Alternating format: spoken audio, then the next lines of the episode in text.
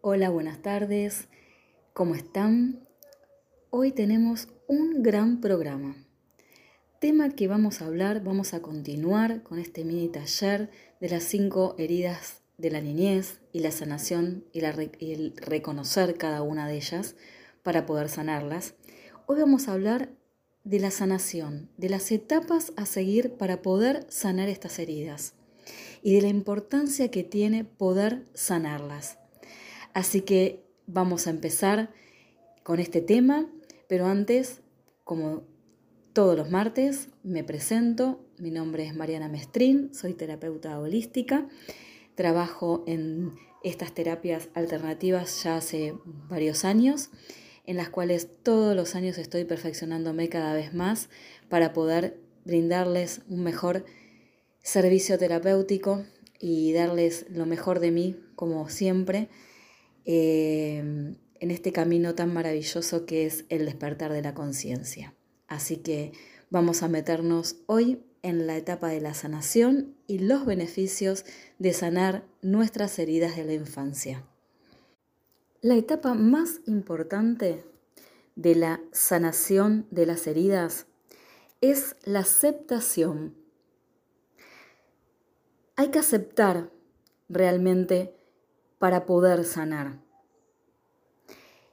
Lo que hay que aceptar primero es el hecho de que el ego está convencido de que nos está ayudando por medio de alimentar constantemente las creencias vinculadas a cada herida.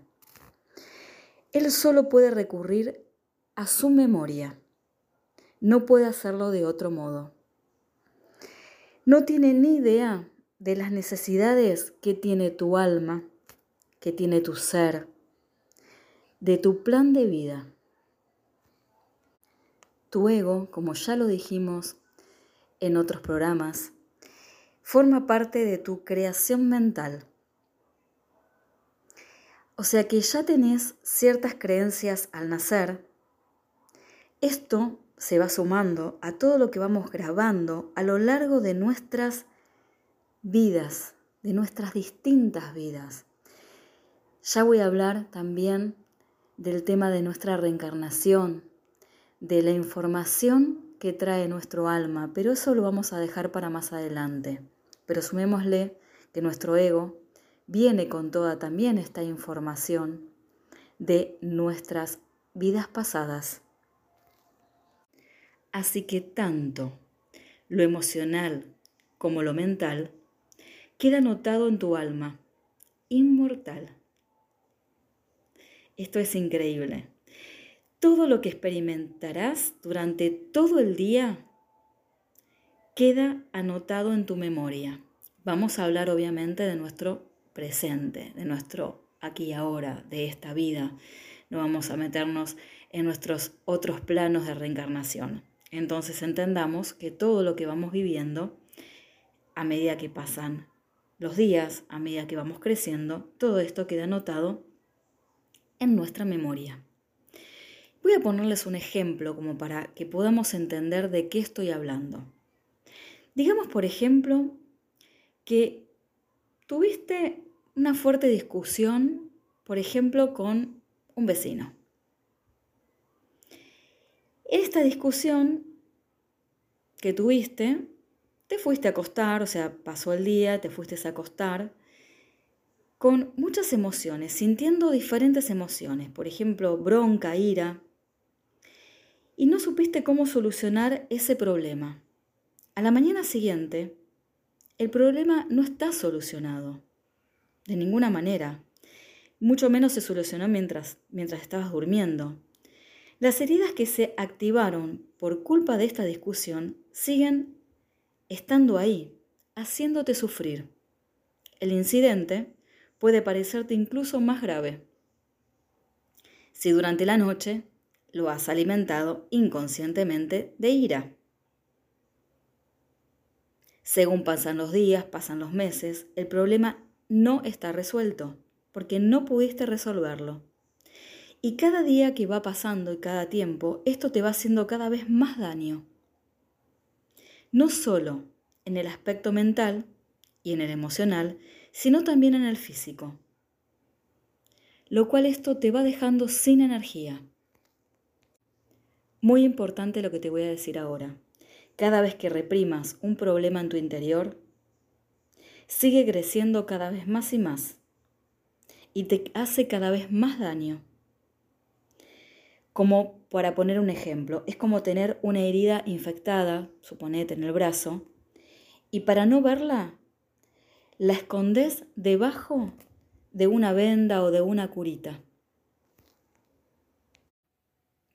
Estoy totalmente convencida de que es normal sentirnos rechazados, abandonados, humillados, traicionados o víctimas de una injusticia en la vida. Que una herida esté curada, esto es muy importante que entiendan, no solo quiere decir que lo que sientas ya no domina tu vida. O sea, podemos primero activarlas, ¿sí? A nivel inconsciente. Después, saber cuál es esa herida activada. Y una vez que podemos de alguna manera hacerla consciente, esta herida ya no va a dominar tu vida, porque vas a entender de dónde viene y cómo gestionarla, ¿no? Como digo siempre, esto de poder gestionar nuestras emociones. Algo muy importante es que entendamos que el día que nos amemos y nos aceptemos a nosotros mismos incondicionalmente, ya no tendremos la impresión, ¿sí?, de que los demás, de alguna u otra manera, nos están lastimando, nos están hiriendo. Porque la percepción de la situación y de las personas comenzará a cambiar. Comenzarás a darte cuenta que lo más importante para la sanación es la aceptación. Así que por un lado tenemos que aceptar las intenciones que tienen nuestro ego. También tenemos que darnos cuenta que su presencia es constante en nuestra vida.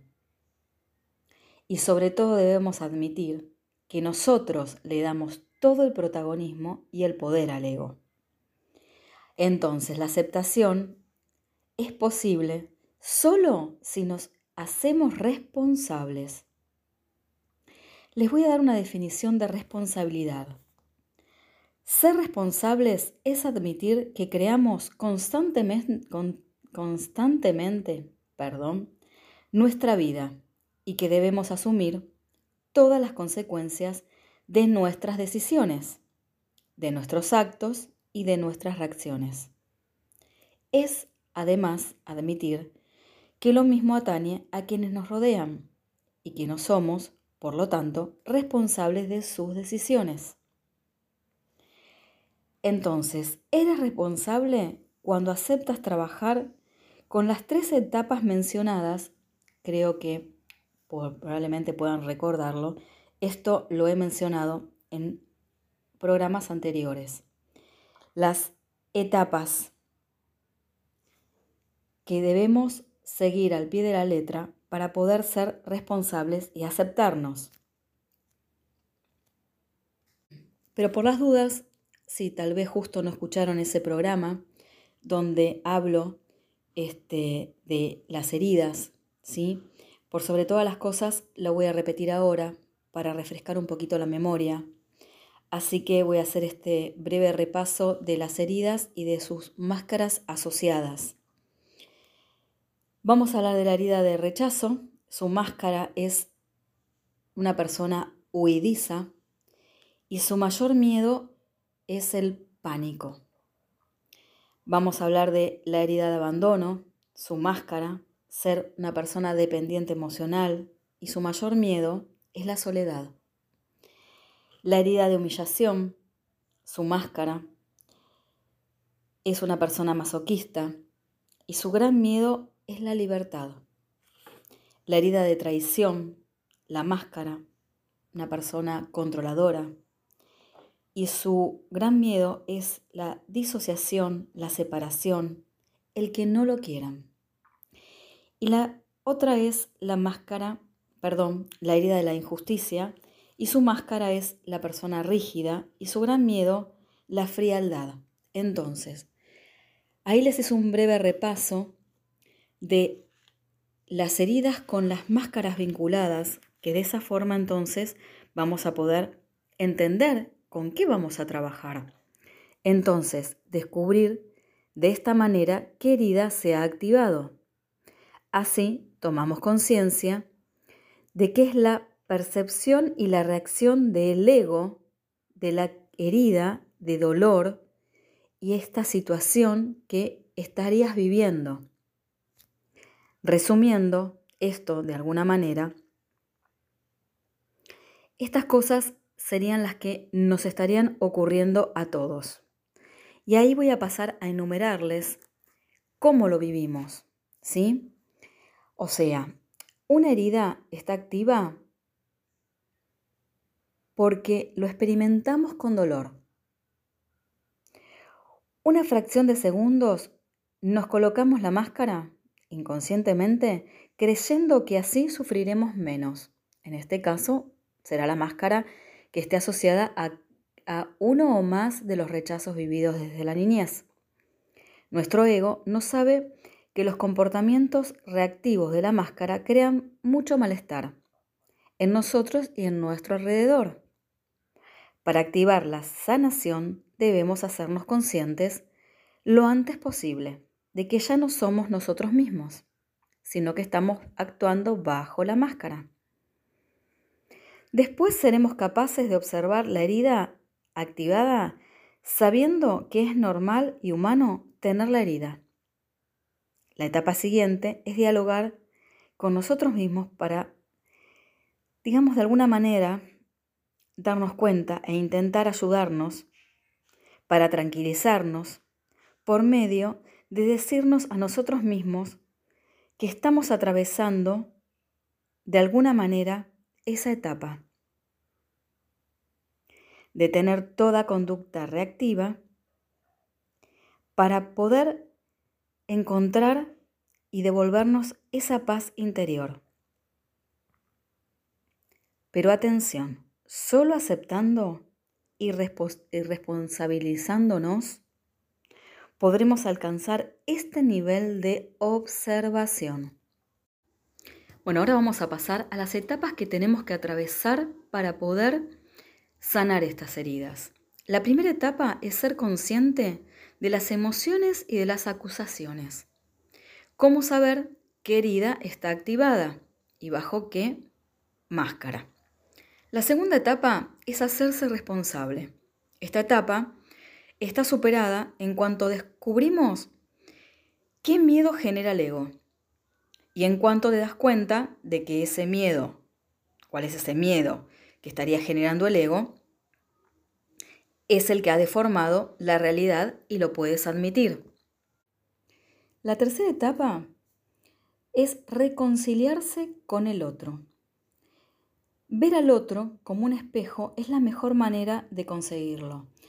También yo ya he hablado un poco de esto de el espejo que es el otro, la persona que tenemos adelante. El espejo significa que esa persona nos viene a mostrar aquello que nosotros no nos permitimos. Es, digamos, por decirlo de alguna manera, la sombra, ¿no?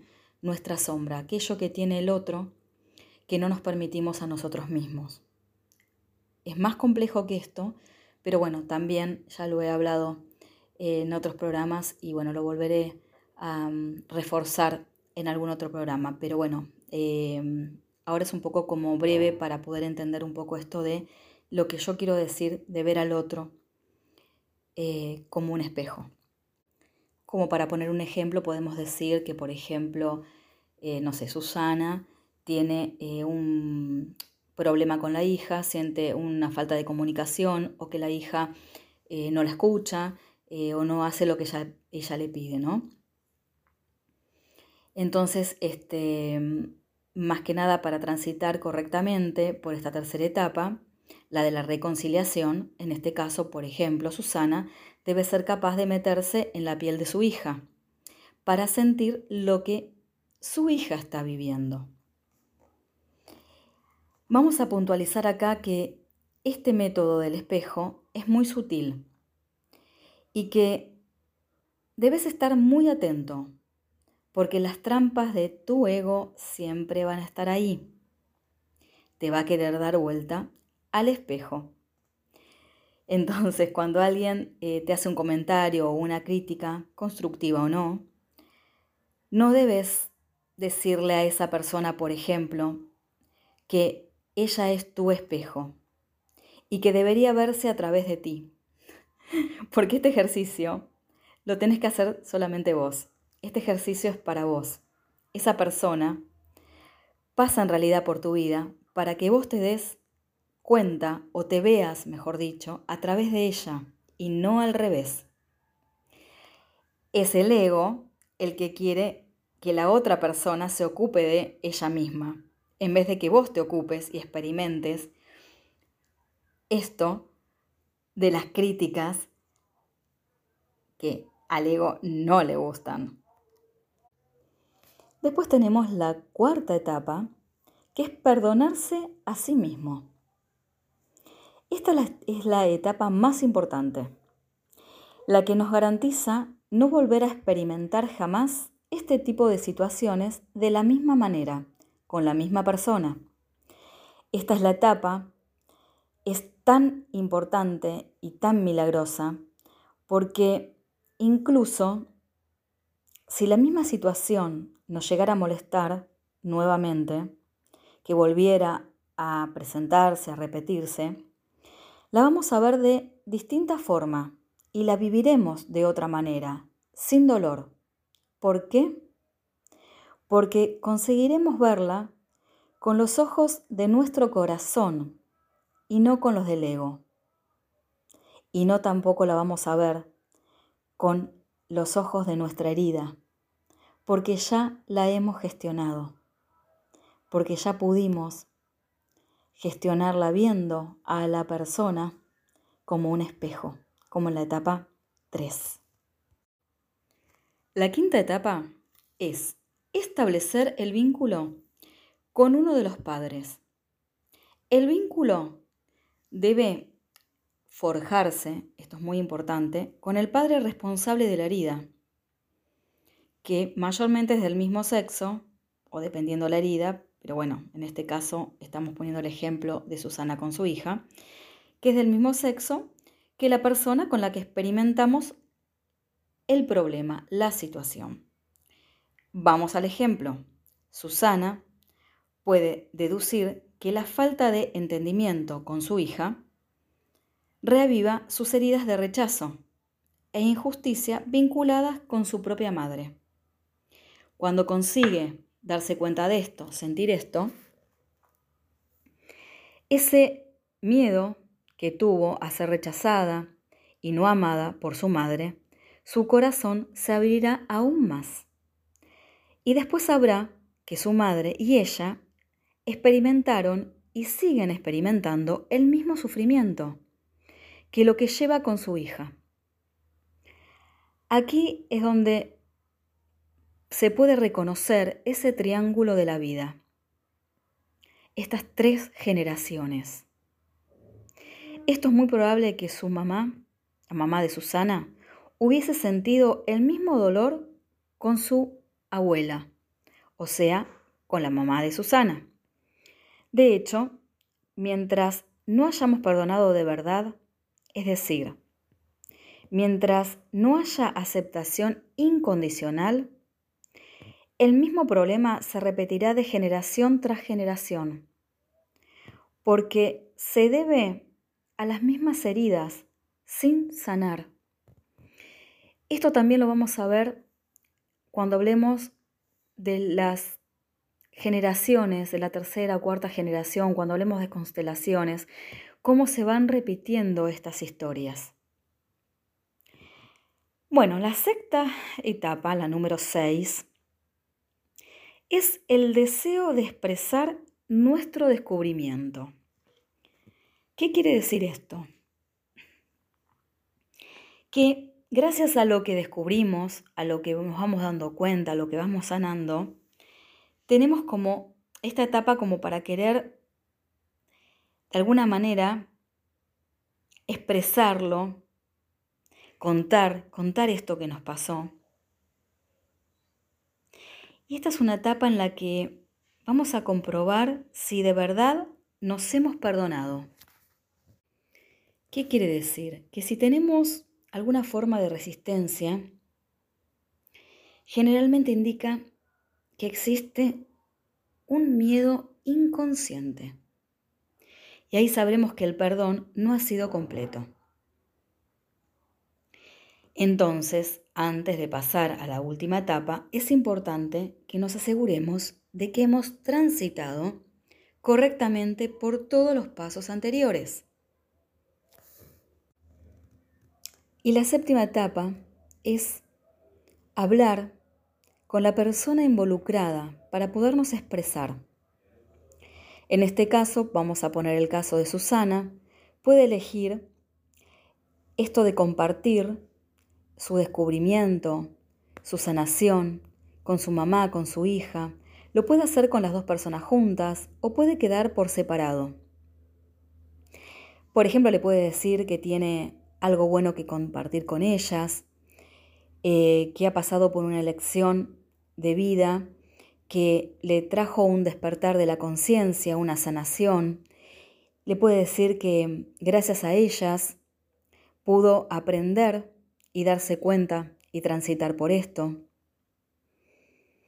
Puede usar lo que ha descubierto con el método del espejo para expresarse. Puede hablar del vínculo que ha establecido con su madre, con su hija, a través de esto que ha descubierto. Pero hay algo muy importante.